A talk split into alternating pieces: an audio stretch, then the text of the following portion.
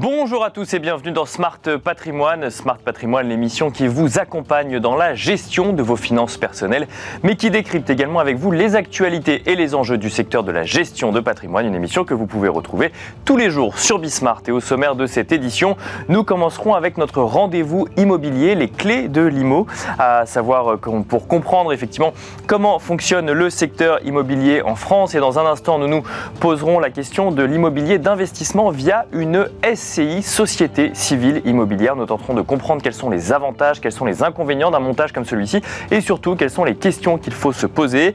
Euh, autant de questions que nous poserons à Romain Dagnano, fondateur d'Aeternia Patrimoine. Et nous enchaînerons ensuite en deuxième partie d'émission avec Enjeu Patrimoine, un enjeu patrimoine qui euh, se consacrera aux grands enjeux de rentrée pour le secteur de la gestion de patrimoine, avec notamment deux sujets principaux, la réforme du courtage qui entrera en vigueur au 1er janvier 2023, mais aussi les les évolutions portées par le texte MIFID 2, à savoir la prise en compte des critères ESG dans euh, la euh, décision d'investissement ou d'accompagnement d'investissement vis-à-vis des épargnants. Autant de questions que nous poserons à David Charlet, président de l'Anacofi. Bienvenue à vous tous qui nous rejoignez. Smart Patrimoine, c'est parti.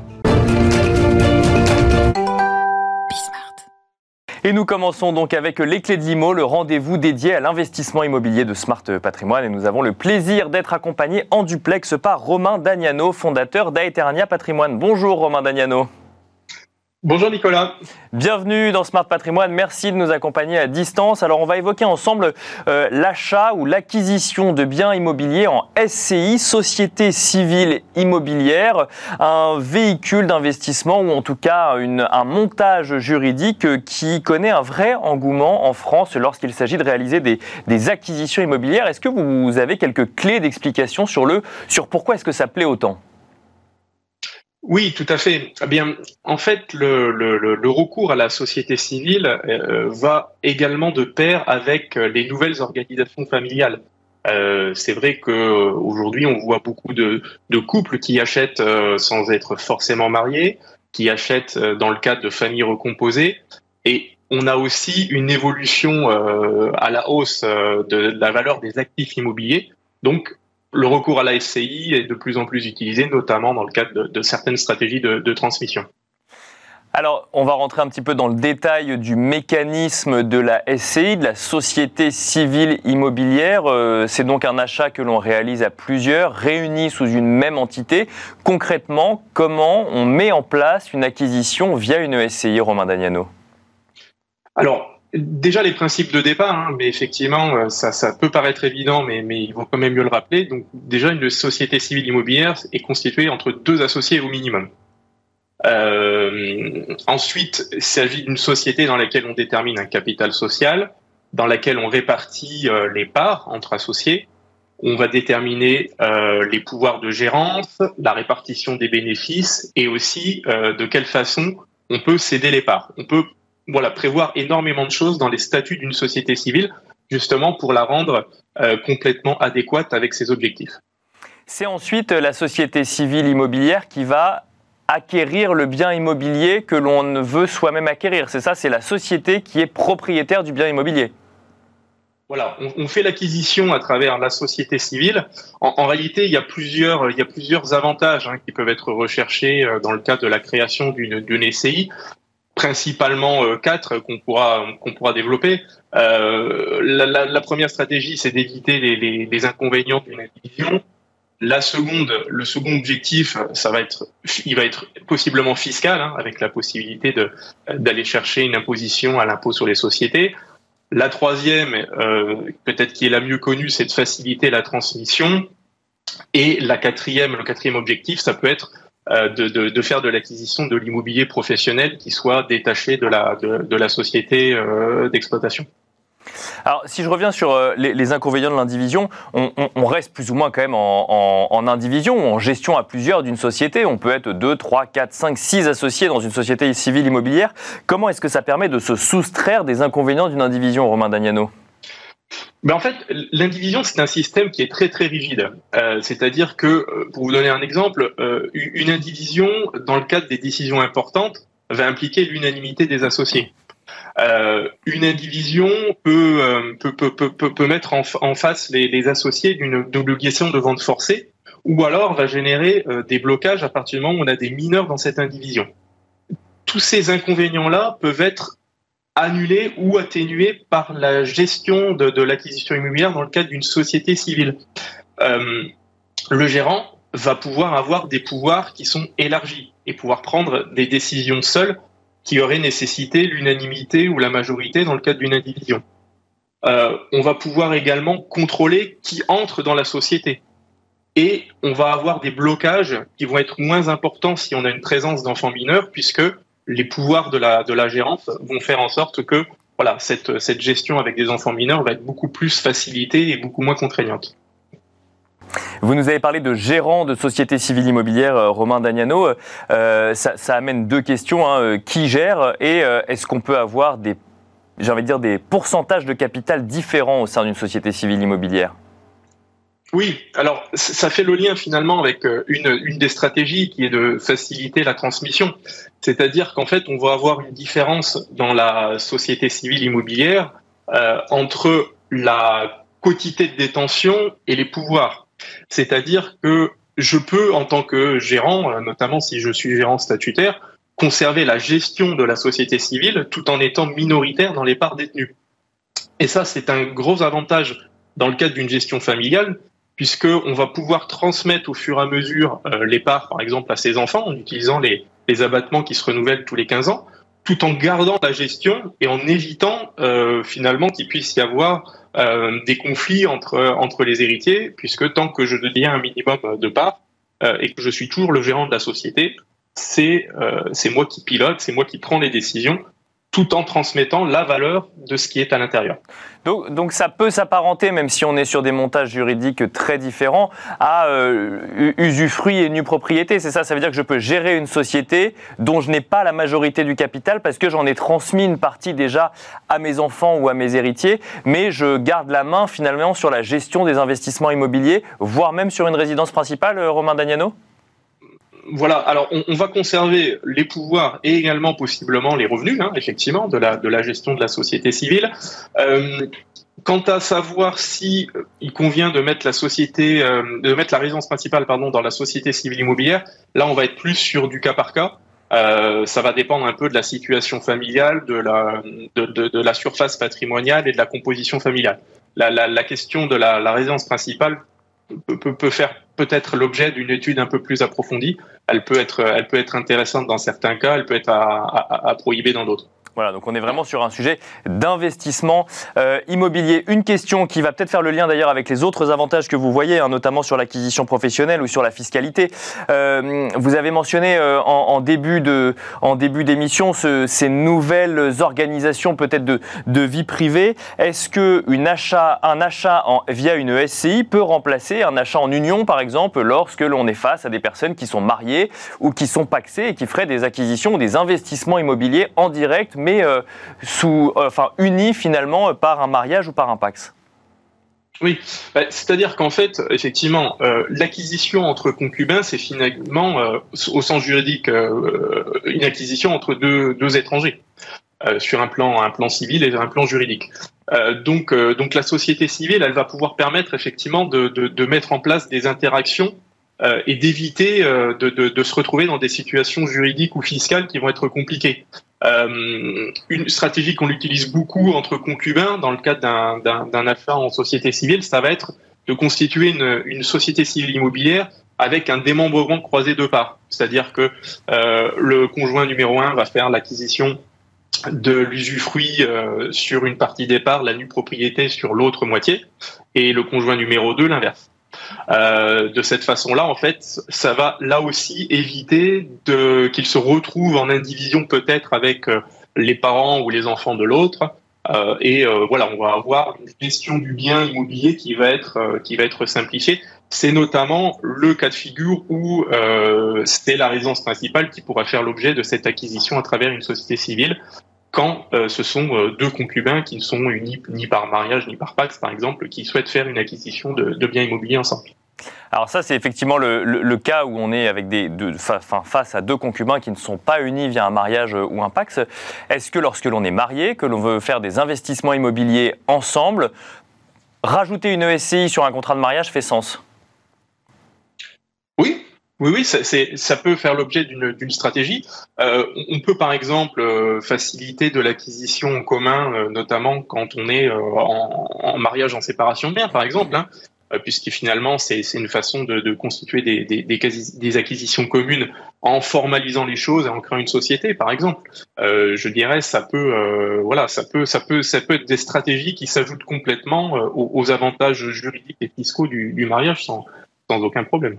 Alors un point à présent, euh, fiscalité, hein, Romain, Romain Dagnano, euh, concrètement, euh, fiscalement, à quoi je m'expose, à quoi je m'engage lorsque je fais des acquisitions immobilières via une ESCI avec mes associés? Alors, en réalité, il y a deux choix possibles quand je, je fais mes, mes, acquisitions, quand je fais mon montage en société civile immobilière. C'est-à-dire que je peux avoir une option pour l'impôt sur les sociétés. Alors, de cette façon-là, en fait, la société civile, elle va avoir son imposition qui va être complètement autonome et déconnectée de la fiscalité des associés. Et quand on regarde le taux euh, d'imposition euh, des sociétés, on se rend compte que finalement, ça peut être effectivement extrêmement avantageux sur un plan fiscal quand on achète des biens euh, immobiliers à, but locatif, à but de, de, de rendement. puisque on va avoir pour les 38 000 premiers euros de bénéfices dans le cadre d'une société, un taux d'impôt sur les sociétés à 15% et ensuite un taux à 25%. Si on compare l'imposition euh, de, ménages qui peuvent avoir des revenus importants, où on peut arriver dans une tranche d'imposition à 41%, auquel on doit ajouter les 17,2% de prélèvements sociaux, euh, on voit vite l'écart euh, et l'avantage fiscal du recours à l'impôt sur les sociétés pour, une, pour une SCI qui fait de l'acquisition immobilière à but locatif. Il, nous reste quelques secondes, Romain Daniano, et on a effectivement euh, mentionné le, montage, les avantages. Un mot peut-être sur les inconvénients. Dans quel cas est-ce que cela ne correspondrait pas à tous les investisseurs immobiliers? Alors, les, inconvénients, ils vont être essentiellement sur l'aspect de la formalité des coûts, hein. euh, puisque effectivement, je vais avoir un peu de formalité à la création, je vais avoir des coûts de constitution, des coûts de suivi comptable. C'est essentiellement ça qu'il faut prendre en, considération. Euh, si on se fait accompagner par un professionnel, il faut compter euh, en, environ 2000 euros hein, de, frais pour la création de la société. Et puis ensuite, euh, des, frais de suivi comptable qui vont être différents hein, selon que, je suis sur une société civile qui reste à l'impôt sur le revenu ou à l'impôt sur les sociétés voilà, globalement, euh, si je suis sur une société civile à l'impôt sur les sociétés, il faut peut-être que je prévoie 1000, 1000, 1500 euros de budget euh, annuel euh, pour, pour du suivi comptable. Mais très honnêtement, euh, voilà, si, euh, si on, respecte ces formalités, qu'on est assez carré dans la gestion, il n'y a pas d'inconvénient euh, particulier au, au recours à la société civile immobilière. Merci beaucoup Romain Dagnano de nous avoir accompagnés donc en duplex euh, dans Smart Patrimoine. Je rappelle que vous êtes le fondateur d'Aeternia Patrimoine. Merci beaucoup et quant à nous, on se retrouve tout de suite dans Enjeu Patrimoine. Et nous enchaînons à présent avec Enjeu patrimoine, un enjeu patrimoine où nous allons nous poser la question des grands enjeux en matière de gestion de patrimoine pour l'année 2023 qui va débuter dans un mois. Et pour cela, nous avons le plaisir de recevoir sur le plateau de Smart Patrimoine David Charlet, le président de l'Anacofi. Bonjour David Charlet. Bonjour. Bienvenue sur le plateau de Smart Patrimoine. Alors on va évoquer effectivement ces enjeux 2023 hein, pour, pour la profession avec quand même deux grands chapitres. Déjà cette réforme du courtage, euh, cette réforme du courtage qui a beaucoup fait parler d'elle. Il ne reste plus que quelques jours avant le 1er janvier 2023 pour qu'elle soit complètement effective pour tous euh, les professionnels du courtage, même si après, effectivement, euh, ça dépend de la durée du renouvellement RIAS des, des professionnels concernés. En tant qu'association et en tant qu'association agréée, ça a nécessité beaucoup de préparation. Vous êtes, j'imagine, dans la dernière ligne droite actuellement. Euh, quels sont les enjeux aujourd'hui pour les associations et pour les professionnels du courtage qui doivent agréer à une association? Bah, les, les, enjeux, c'est de réussir à pouvoir absorber le flux qui arrive et, et qui est, euh, franchement, on, on parlait d'une vague et c'est véritablement ce que l'on vit. Je vais juste vous donner un chiffre. L'Anacofi fin euh, 2021, et c'était déjà beaucoup, on avait 3315 entreprises adhérentes dans une des Anacofi. Mmh. Aujourd'hui, c'est plus de 4700 avant même qu'on ait la vague de tous ceux qui sont obligés de le faire. C'est-à-dire ceux qui ont anticipé et ceux qui ont créé des entreprises dans l'année, ça a provoqué ça. D'accord. Euh, et donc, bah, les enjeux pour les associations, c'est euh, de réussir à gérer cette vague euh, à intégrer correctement, et puis à répondre parfois à des questions nouvelles qui arrivent, euh, qui n'avaient pas été anticipées avant par qui que ce soit, y compris par le régulateur, parce que c'était des sujets que, que l'ORIAS n'avait pas à traiter, et puis on voit des dépôts de dossiers, on dit, bah tiens, ça, on n'avait pas prévu qu'il puisse avoir ce type de situation ou de format d'entreprise, et donc est-ce que notre CRM peut prendre et puis de temps en temps, attends deux secondes, ça fait des années qu'on traite une entreprise en prenant tel document, mais en fait, est-ce qu'on a raison ou pas? Donc on, lève des... Ah, ça, crée une remise en question presque de la façon dont on travaillait avant, ou en tout cas sur certains dossiers précis? Par exemple, de l'assurance RC. C'est-à-dire qu'on découvre que certaines entreprises avaient des assurances RC, mais que ces assurances RC, nous, on est, on, est interpellés. Est-ce qu'en fait, elles étaient conformes ou pas? Alors c'est partie des éléments de la réforme. C'est, ça fait partie des choses qu'on devait essayer de voir, de traiter, et euh, on est à peu près sûr je pense tous, et dans toutes les associations, que tous les cas de figure, on savait dire si c'était oui ou non. D'accord. Eh ben, on arrive à voir arriver des cas où on dit, tiens, point d'interrogation. et comment, comment gérer effectivement la situation Et vous voyez quelque chose d'extrêmement concret. Que fait l'équipe adhésion? Euh, le logiciel est prévu pour accepter ou non la réponse qu'il donne, ou pas. Sinon, en urgence, il faut faire patcher par, la, par, par, les développeurs. Enfin, voilà. Et à part ça, pour le reste, sincèrement, c'est exclusivement une question de volume. En tout cas, pour une organisation comme l'Anacofi qui était en place. Tous les services sont là. Le CRM dont je parlais, il est en place. Les outils de suivi formation sont en place. Donc, on découvre des éléments de correction de temps en temps, mais c'est gérer la vague, et la vague est considérable. Alors, il y a les éléments de correction au niveau euh, association, et est-ce que ça, nécessite une grosse adaptation réglementaire d'un certain nombre de, courtiers ou d'entreprises qui euh, postuleraient une première fois et qui ensuite se rendraient compte que quand même, il faut se mettre au pas de cette nouvelle réglementation? Bon, euh, ça, on, aura des statistiques un peu plus tard. On peut simplement avoir des éléments d'ambiance.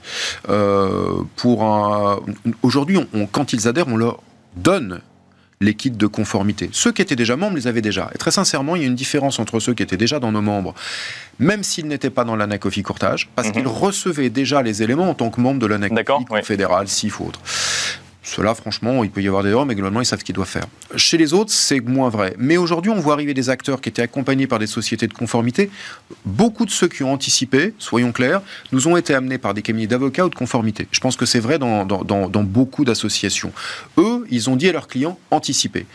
Là, c'est à peu près carré, voire c'est très carré, voire euh, bah, ils payent pour ça. Donc D'accord, donc c'est très très carré. Et après, on a un certain nombre d'acteurs qui arrivent et qui n'étaient pas accompagnés. C'est vrai qu'on voit des choses, des fois, enfin, quand les questions qu'ils posent à notre service juridique une fois devenus membres, euh, des fois font froid dans le dos. Euh, et là, effectivement, on comprend tout l'intérêt de la réforme. C'est que là, on a des gens quand même qui sont en train de découvrir leurs règles. On a eu quelqu'un encore hier. Ah, J'avais demandé si on pouvait avoir des exemples ah, ou non. Sa adhésion hier me racontait qu'elle était avec un, nouveau membre qui dit bon, alors, en fait, depuis, euh, j'ai jamais fait de formation annuelle, ni dirigeant ni l'équipe.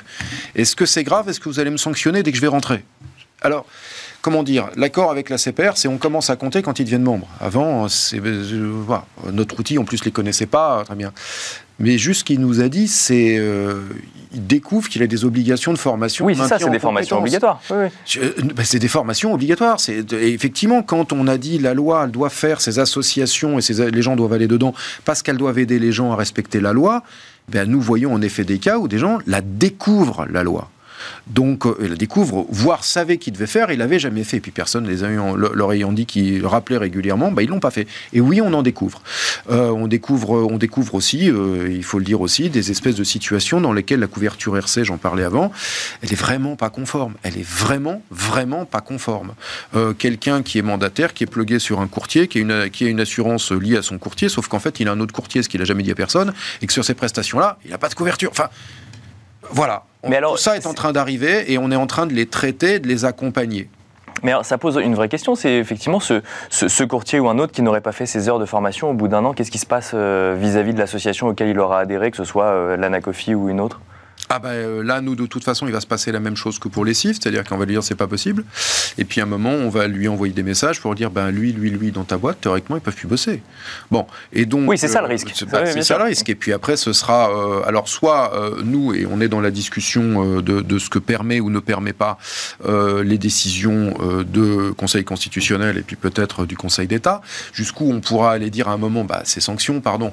Mais de toute façon, dans tous les cas de figure, il est très probable que tout ça finissent par une information à la CPR et qui, elle, dira que si, mais nous, on enverra à un moment, si vraiment on est dans quelque chose qui ne fonctionne pas, un message disant lui, lui, lui, lui, ils sont plus en règle.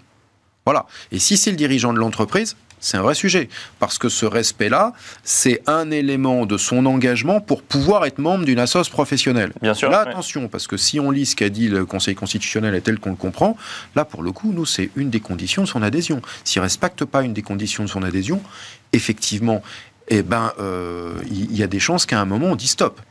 Cette association agréée euh, à ce jour, de toute façon, c'était euh, c'était le chiffre prévu. toutes n'ont pas la même stratégie, si je peux l'exprimer ainsi, ou en tout cas n'ont pas la même, n'acceptent pas forcément tout le monde ou selon les mêmes les mêmes critères. si on doit s'exprimer vis-à-vis de l'ensemble du marché aujourd'hui, et que sur cette question simple, comment choisir son association? Comment est-ce qu'on fait pour choisir son association quand on est courtier aujourd'hui? Bon, vous avez des associations qui ont choisi de traiter que l'IOB, euh, une en l'occurrence. Euh, vous avez euh, des associations qui sont dites pluridisciplinaires. Vous en avez d'autres qui ont dit, moi, je suis vraiment que courtage. Donc ça, je pense que c'est un premier point. Ceci dit, en pratique, tous doivent offrir le même type de service. Alors après, vous avez une sélection qui va se faire au regard des prix, parce qu'il faut pas se leurrer. Vous aurez des gens qui disent, je veux pas payer cher. Et puis vous en avez d'autres qui disent, ça me gêne pas de payer un certain prix, mais je veux un niveau de service Bien et sûr. donc, elles vont regarder celles qui offrent le plus de services. Et tous ces éléments-là sont sont assez facilement compréhensibles. Donc je pense vraiment que ceux qui veulent un accompagnement du service, voire un élément d'image, et, ça il faut quand même pas, on l'avait déjà vu sur le CIF, hein, c'est chacune de nos associations a euh, une image, un ADN, euh, un historique, euh, et donc, à partir de ce moment-là, ça concourt aussi au choix. Euh, maintenant, pour ce que nous, on peut entendre, euh, il y a des associations qui ont fini d'être en place et d'autres pas. Et je reconnais qu'il y a quelques membres qui nous ont certainement rejoints, parce que ça n'a pas marché dans leur adhésion euh, ailleurs et que bah, ils sont arrivés chez nous. Il y a ceux qui nous ont choisis et puis il y a ça. Il y a, ceux, voilà. Après, euh, ça marche certainement dans l'autre sens. C'est-à-dire quand le service euh, des adhésions de l'ANACOFI est saturé, peut-être que ça en envoie vers, bah, vers d'autres. On a eu deux jours de panne du bouton envoyer dossier. D'accord. Il est possible que ça en ait énervé une dizaine qui ça peut soient les déposer ailleurs. mais sauf que ils ont quand même passé presque une heure à remplir leur truc ou une demi-heure euh, et que à la fin, bon bah ils l'ont fait, le truc est stocké, c'est juste le bouton euh, envoyé dans le système qui veut pas. Ils vont peut-être recommencer, mais voilà. Donc il y a des vrais critères service, prix, notoriété, euh, ADN, représentation métier, puisqu'on a pour beaucoup d'entre nous choisi des positionnements, ce sont les éléments principaux. Je, je je ne sais pas exactement ce qui se passe chez les autres. Ce que je peux dire, c'est que très clairement, en tout cas, l'Anacofi attire la croissance telle qu'on a là. Euh, et, juste euh, considérable. on est parti pour avoir un train qui soit très largement supérieur à ce qu'on avait déposé auprès de la CPR euh, comme prévisionnel. Voilà. Après, à la base, l'Anacofi, c'était la, la, plus importante en taille et, celle, et parmi celles qui disaient mes services sont déjà en place nettement, on en bénéficie aujourd'hui. Un, mot, euh, David Charlet, d'une autre évolution au 1er janvier 2023, euh, euh, donc en lien avec le texte MIFID 2, c'est la récupération par les professionnels de l'accompagnement en investissement des préférences ESG des épargnants. Est-ce que aujourd'hui, un mois avant, le secteur est prêt? Ben non. Non, voilà, au moins c'est clair. non, mais soyons clairs, le secteur a compris qu'il devait le faire. Ce que nous n'avons pas, euh, et c'est de la faute de personne et de tout le monde. Euh, le législateur européen là-dessus est allé beaucoup trop vite. Il a donné des délais intenables. Voilà. Donc, euh, on a aujourd'hui une situation dans laquelle nous savons que nous devons poser des questions. Nous sommes, ces jours-ci, en train d'échanger avec l'AMF sur... Nous, nous donnons des kits. Et la CPR nous a demandé, donc on a déjà donné des kits pour qu'ils mettent en conformité sur l'année prochaine. Mhm. on les a donné il y a trois mois, deux mois. Euh, on est en train d'échanger aujourd'hui avec l'AMF sur ce que nous avons fait comme proposition à nos membres dans l'attente d'une stabilisation par les régulateurs de ce qu'il faudra vraiment faire. On a vraiment tenu compte. Et eh ben, ces jours-ci, on est en train d'échanger avec l'AMF. Il dit mais pourquoi vous avez proposé ça? Est-ce que vous ne pensez pas qu'on devrait? On en est là. C'est dans un mois l'application. Donc oui, nous, dans notre univers du CGP euh, et du courtage, on propose à nos membres, dans nos associations, une sorte de, de solution à minima. Mais on aurait quand même pu attendre de quelque chose d'aussi stratégique que la totalité de la chaîne ait reçu les informations sur comment elle doit faire et comment elle doit traiter. On en est par exemple à avoir des discussions avec la CPR autour de ce que sera un contrat d'assurance vie qui pourra se dire ESG. Eh, c'est dans un mois. Bon, euh, voilà. Oui, bah bien sûr, mais ça veut dire qu'on n'a pas cette réponse-là aujourd'hui. Ben non. On ne sait pas ce que c'est qu'un contrat d'assurance vie USG aujourd'hui. C'est pas le plus important, mais parce que en réalité, c'est les produits dedans. On peut se dire, je me fiche de savoir si l'enveloppe est qualifiée de ESG. Ce qui m'intéresse, c'est les unités de compte. Oui, c'est ça, bien sûr. C'est de toute façon dans quoi on investit. Mais vous voyez que ce type de débat et de discussion qui aurait eu un intérêt à être, géré avant, mais en même temps, que pouvait faire euh, la CPR La CPR, elle a reçu de l'EIOPA, donc l'autorité européenne qui est au-dessus et qui donne des, informations, elle a reçu fin juillet le premier document qui commençait à expliquer, et pas dans le détail, comment on allait considérer certaines choses, euh, dont nous nous sommes inspirés pour produire nos documents. Bien sûr, on en avait déjà parlé sur ce plateau d'ailleurs. Elle a reçu l'équivalent euh, de l'ESMA dans le courant du mois de septembre. Voilà. donc ça fait des délais assez courts, effectivement, pour se mettre. Euh, pour eux, sont intenables. Pour nous, derrière, bah, c'est vrai qu'on peut fabriquer des choses assez rapidement pour nos membres, mais nos membres, les recevoir, les intégrer dans leur doc, et les fabricants de logiciels, ils font comment, puisqu'ils sont censés travailler sur ce que nous, on fournit? Le logiciel, fabricant le logiciel, il a mmh. besoin de 6 mois de programmation. Il ne va pas le sortir en 10 secondes, surtout si ça a des impacts. Mais alors, quel risque pour euh, justement le CGP ou le courtier au 1er janvier 2023 quand il va poser ses questions et que finalement il n'aura pas tous les éléments, ne serait-ce que pour répondre aux questions et en plus de ça, pour potentiellement bien orienter les investissements, bien flécher les investissements? Alors, pour le coup, risque relativement limité parce que rappelons-nous une chose, c'est que dans le système de l'auto ou de la co-régulation, ça a aussi un autre avantage, c'est que les régulateurs contrôlent au regard de ce que nous nous donnons. Donc un CGP ou un courtier qui nous suivra, ou un CIF qui nous suivra, qui suivra ce que son organisation professionnelle a dit, qui nous suivra correctement. Et pour une première version, on n'a pas donné des choses trop lourdes. D'accord. Bon. Euh, bah, il n'y a pas de risque. Par contre, euh, c'est vrai qu'on est rentré, à mon sens, ça va durer deux ans, parce qu'on a, là je vous parle de ça, mais je ne pas parler de la chaîne des fabricants. Mhm. nous, on est directement dépendant de la chaîne des fabricants quant à ce que le résultat qu'on obtiendra. Bien sûr. Euh, bah, en fait, il faut s'attendre à ce que pendant, à mon sens, deux ans, on est très régulièrement et des, évolutions des recommandations ou des documents types. Et j'en suis désolé, c'est vrai que euh, pour toutes les entreprises de France, c'est compliqué d'avoir peut-être trois documents dans l'année, trois fois le format que tu dois utiliser devant un client euh, et, qui pourra bouger. J'ai peur qu'on ait ça. Ceci dit, encore une fois, il faudra qu'ils nous suivent. Et là, on a un autre sujet, c'est que c'est pas parce qu'on a obligé toutes les entreprises à adhérer à nos associations que toutes vont nous écouter à chaque fois qu'on enverra un message. Dans toutes les associations, nous savons que quand nous avons envoyé un message, même en bombardant avec vous en soutien, les médias, ce que vous voulez, globalement, c'est un tiers qui nous entendent. Entendent. Même sur des sujets comme ça qui sont obligatoires ben, euh, Au premier envoi, ça donne ça. Donc c'est pour ça d'ailleurs que nos associations, en tout cas l'ANACOFI, on a créé une espèce de multicanal de communication pour tout balayer. On fait de l'image, on fait du son, on fait du écrit, on fait, on fait de l'envoi, on fait un portail digital. On fait... Parce qu'en fait, c'est la démultiplication qui fait qu'à un moment, on arrive à couvrir à peu près toute la cible. Mais c'est vrai dans toutes les associations. Vous êtes dans une association sportive, le truc vous arrose, vous regardez pas forcément tout, pourtant vous êtes un passionné de votre, votre machin.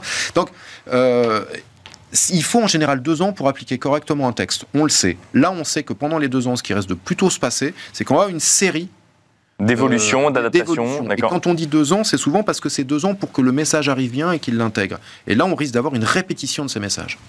Merci beaucoup, David Charlet, d'être venu sur le plateau de Smart Patrimoine nous détailler. Euh, quelques-uns des grands enjeux en matière de gestion de patrimoine pour l'année 2023. Je rappelle que vous êtes le président de l'ANACOFI. Merci beaucoup. Merci à vous. Et merci à vous de nous avoir suivis. Je vous donne rendez-vous demain pour un nouveau numéro de Smart Patrimoine.